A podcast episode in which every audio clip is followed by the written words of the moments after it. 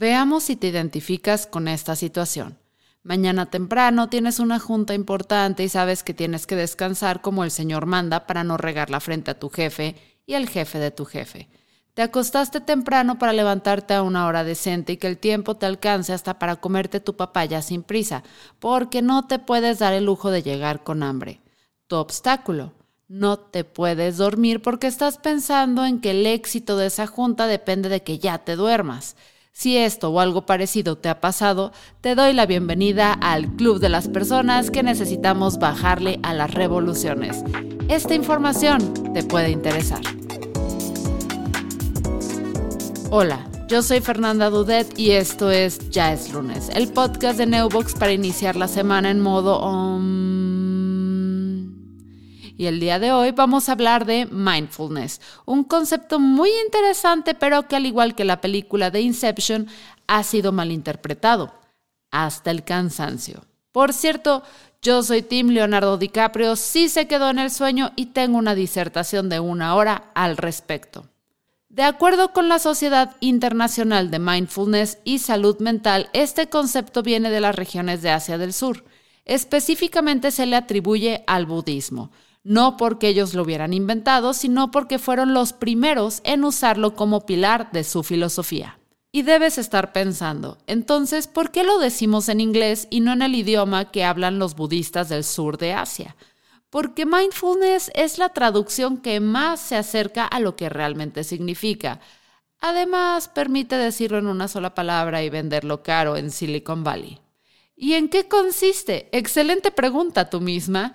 Consiste en hacer ejercicios que te ubiquen en el aquí y el ahora, concentrarte mejor en las cosas que importan y que ocurren en este momento, y no en qué vas a comer al rato o si ya le limpiaste la arena al gato.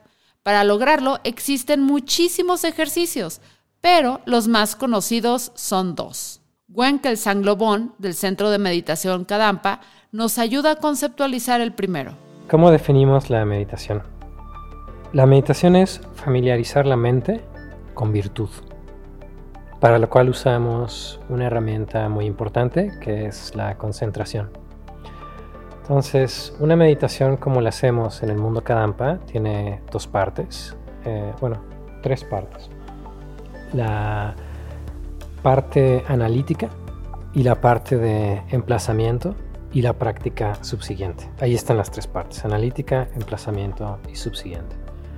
La, la meditación analítica es súper importante porque es lo que da pie a la meditación de emplazamiento y ambas van a dar pie a tener una temática para la práctica subsiguiente. Entonces es como un eslabón eh, donde va unido uno tras otro y el propósito de todo esto es poder transformar nuestra mente. ¿Qué quiere decir transformar nuestra mente? Y ahorita regreso a cómo meditar.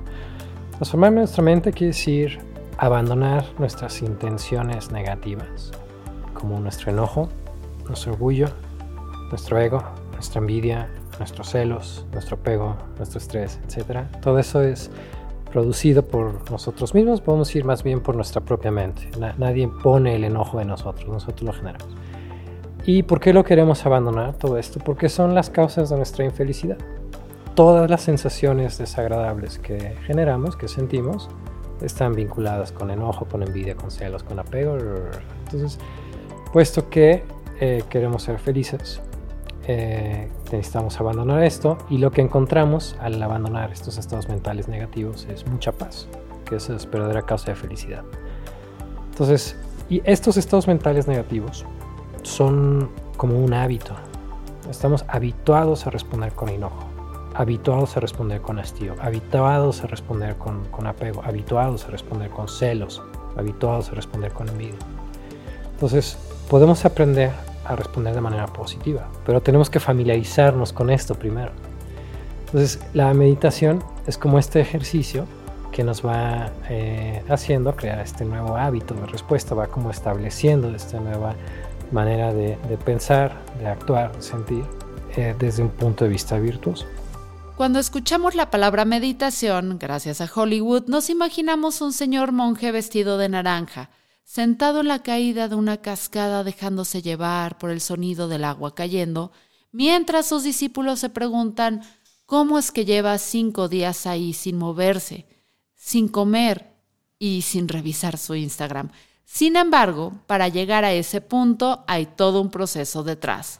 La meditación analítica es un proceso de investigación, de análisis, en el cual de manera crítica, usando nuestra experiencia, nuestra experiencia personal, quiero decir, en la vida de cada quien, nuestro propio conocimiento, nuestros propios criterios, mm, leemos y analizamos una enseñanza, en este caso, puesto que es un centro budista de la nueva tradición Kadampa, ponce una enseñanza eh, propia eh, de la tradición.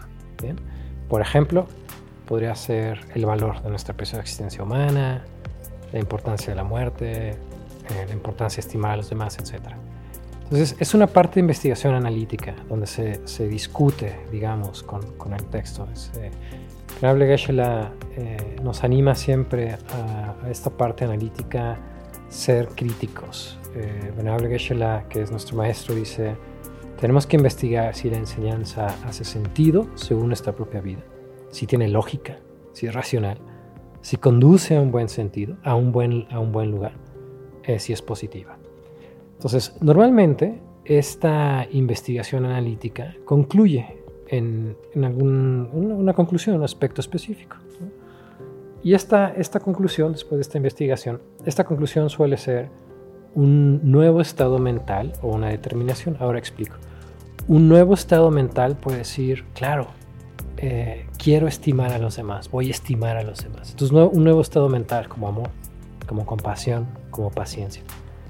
Ya no, esta, esta conclusión no es, eh, no es como una parte discursiva, no es una parte analítica, no es, no es una parte de, investigación o de choro con uno mismo, es simplemente ha surgido un nuevo estado mental apacible, amoroso, afectuoso, cálido, paciente, etc o bien concluye en una determinación. Por ejemplo, voy a abandonar mi enojo. No me conviene. Una determinación contundente, porque has visto todos los inconvenientes, lo has analizado, vuelta para acá, vuelta para allá, no me conviene, lo voy a hacer. Como cuando alguien dice, perdón, si es el caso de alguien, voy a dejar de fumar, no me conviene. De la misma manera, la meditación no tiene que ser completamente estática. Hay maneras de involucrar un esfuerzo físico y aquí entra la segunda práctica del mindfulness más conocida. Pues hay cuatro tipos de yogas principales, que son la Raja Yoga, que es la yoga pasiva, eh, sin movimiento, por así decirlo. Si estás en una postura, que es la postura de piernas cruzadas o la de flor de loto, Está la Nana Yoga, que es la yoga del conocimiento, que es un poco esto lo que estamos haciendo, aunque se refiere claramente más a libros sagrados, ¿no? Cualquier libro sagrado, de cualquier filosofía, de, cualquier este, religión. Eh, el Bhakti Yoga, que es la devoción, que es pues los mantras yoga, que es por ejemplo el Om, el Mala Yoga, que es algo así como, como una meditación con un collar de cuencas, eh, y bueno, también está la Hatha Yoga, que es la física, eh, que son las asanas, las posturas, y el pranayama, la respiración. Hatha Yoga y, y, Raja Yoga, que es la más alta, la pasiva, se relacionan intrínsecamente. Si nosotros tenemos un cuerpo sano, flexible, sin dolencias, nos va a ser más fácil mantenernos en una postura pasiva durante más tiempo, que es lo que nos pide la meditación pasiva estar sentados en, piernas cruzadas, que es la más común, aunque hay otras posturas, observando tu respiración. Sin la Hatha Yoga, que es la del movimiento que todo mundo conocemos, esto sería muy difícil para el cuerpo y le dolería principalmente. Ella es Esperanza Luna, instructora de yoga que desmiente otro mito detrás de esta práctica por chistosas o incómodas que parezcan algunas posiciones, estas realmente nos ayudan a concentrarnos en nosotros mismos y meditar. Además, no existe solo una manera de hacer yoga.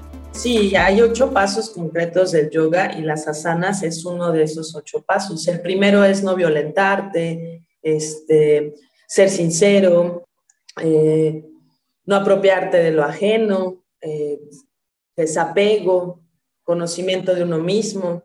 Todo eso es antes de las posturas. Las posturas son eh, lo más conocido, ¿no? Lo más popular, como acabas de decir. Y está bien, está bien. pero poco a poco vas descubriendo que eres mucho más que cuerpo, que eres una mente, que eres un corazón, que eres emociones, que eres sentimientos, que eres energía, que eres un espíritu. Eso es la padre, ¿no? De la yoga, pero está bien porque a través del cuerpo lo vamos conociendo, pero sí es mucho más profundo. En este podcast hemos hablado de cómo cuidar tu salud mental en el trabajo, pero el mindfulness es el complemento perfecto que te puede ayudar a concentrarte mejor, a estar más tranquilo e incluso a mejorar aspectos de tu vida personal, tal y como lo dice nuestro amigo y colaborador Cachu Pérez, Content Manager de Neobox. Este año que regresé a la meditación, completamente a partir del año regresé al 100 de nuevo, me ayudó muchísimo porque es algo que también nos ha enseñado el maestro, este Loman, que no, no porque estés dentro de la parte del budismo o la meditación, dejes de lado tu, tus terapias psicológicas, ¿no? Porque todo este año fui en esa parte, ¿no? Siempre es como, no, no, no, este es un complemento. Y a mí me ayudó muchísimo a hacer el complemento tanto de la terapia psicológica como de la parte de la meditación para poder centrarme, entender más las situaciones que estaban sucediendo en este año, tal cual que este año fue algo un poco caótico al comienzo. Y me ayudó mucho a entender, a dejar ir y a soltar muchísimo. Yo sé que estos temas pueden sonar muy chamanísticos, pero se ha encontrado que la meditación de verdad tiene efectos en nuestro cerebro. La amígdala, que se encuentra en lo más adentro de nuestro cerebro, es una estructura que se relaciona con el control de emociones y respuestas de las mismas. Y estudios citados por la neurocientífica Nazaret Castellanos han revelado que realizar al menos 10 minutos de meditación y relajación al día ayudan a reducir el tamaño de la amígdala. ¿Qué significa que sea más chiquita? Que tienes menos estrés. Mientras más grande sea esta estructura, es más probable que en cualquier situación se te meta el chamuco y reacciones con enojo. Naturalmente, haber reaccionado así te va a generar más estrés y así sucesivamente alimentarás el círculo vicioso de la furia hasta que termines casándote con alguien que odias nada más porque discute chido. Y cuando digo que a esas alturas cualquier situación te puede detonar el estrés, quiero decir cualquier situación. Como que se te vaya el camión en la mañana, o que se te meta un coche en el tráfico, o que regreses un mes después a la cascada y veas al monje todavía ahí y no sabes por qué, pero te hace enojar eso. Es bastante importante por la parte de, de aprender a dejar o desprenderte de toda esta clase de situaciones o caos que existen dentro de la, de la sociedad, de tu día a día, de un malentendido que hayas tenido, que muchas veces llegamos a pegarnos, a pegarnos demasiado a esas cosas y nos, nos cegan, ¿no? Nos cegan al, al final del día.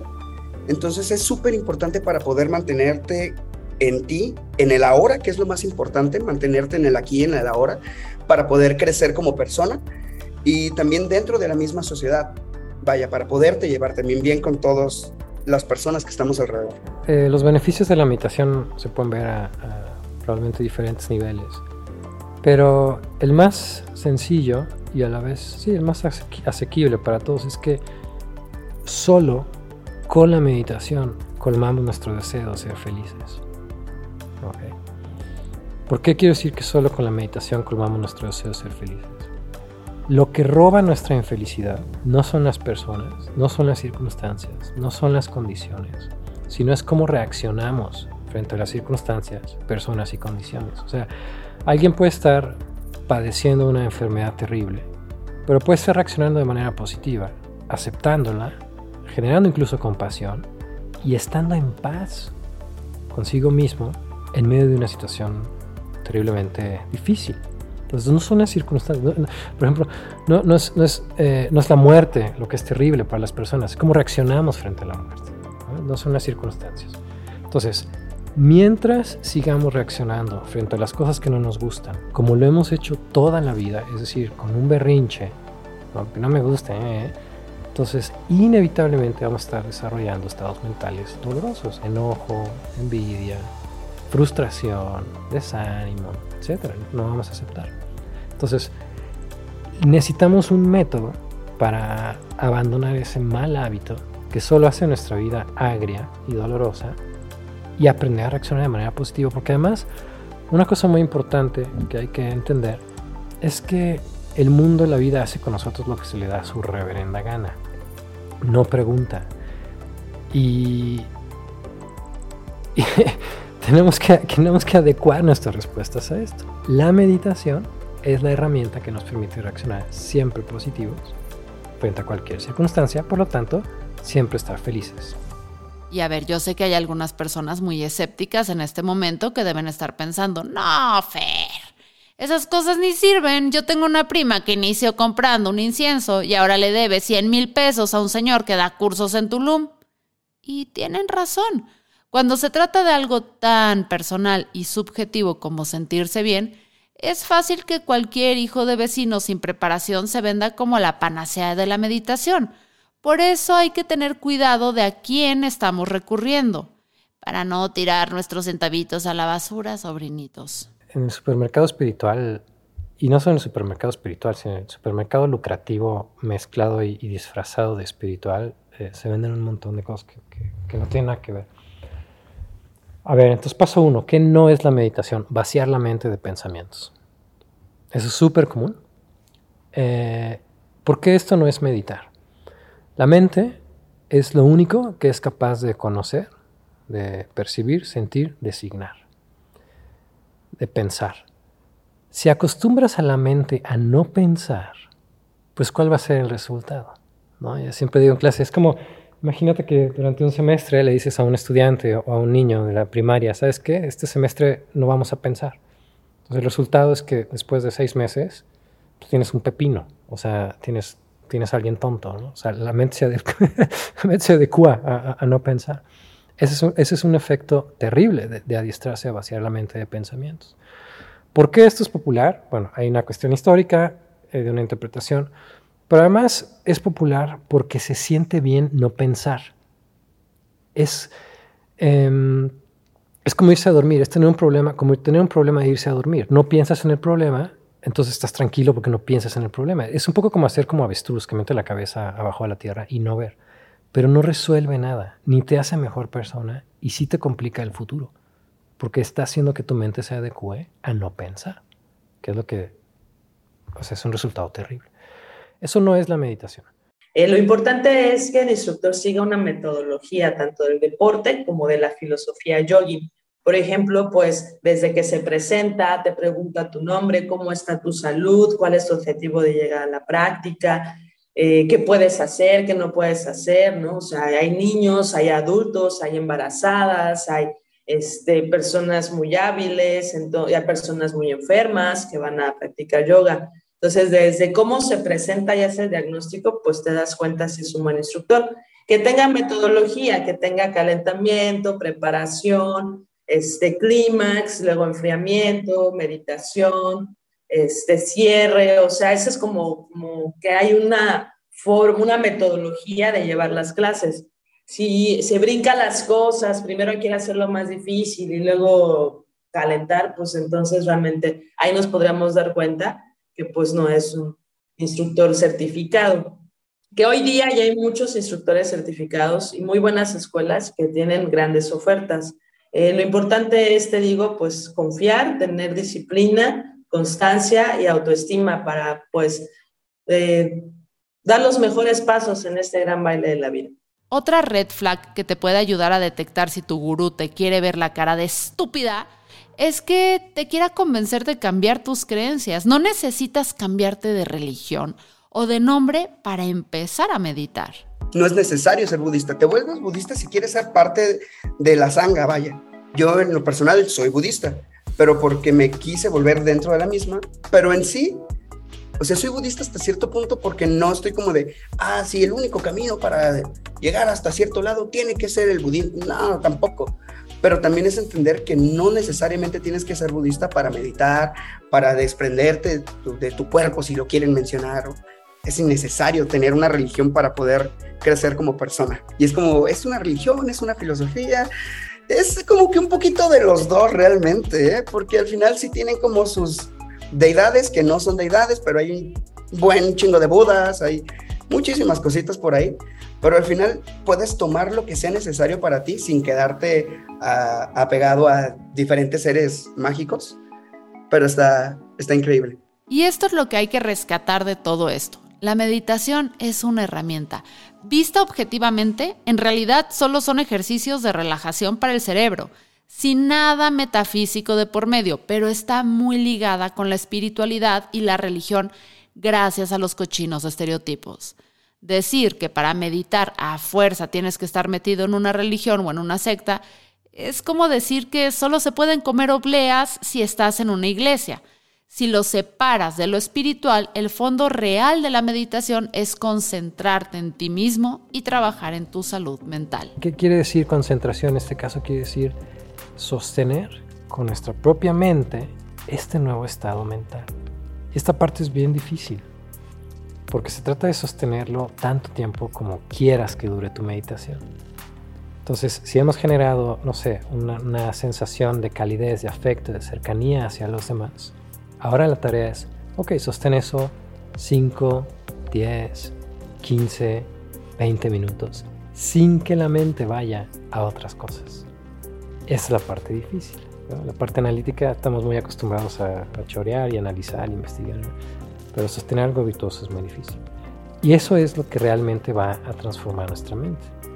Ahora, una vez que termina nuestra meditación, la analítica y la de emplazamiento, Puesto que la meditación tiene el propósito de ayudarnos a ser una mejor persona, viene la práctica subsiguiente, que es, ok, ahora, ¿cómo pongo en práctica esto que he meditado?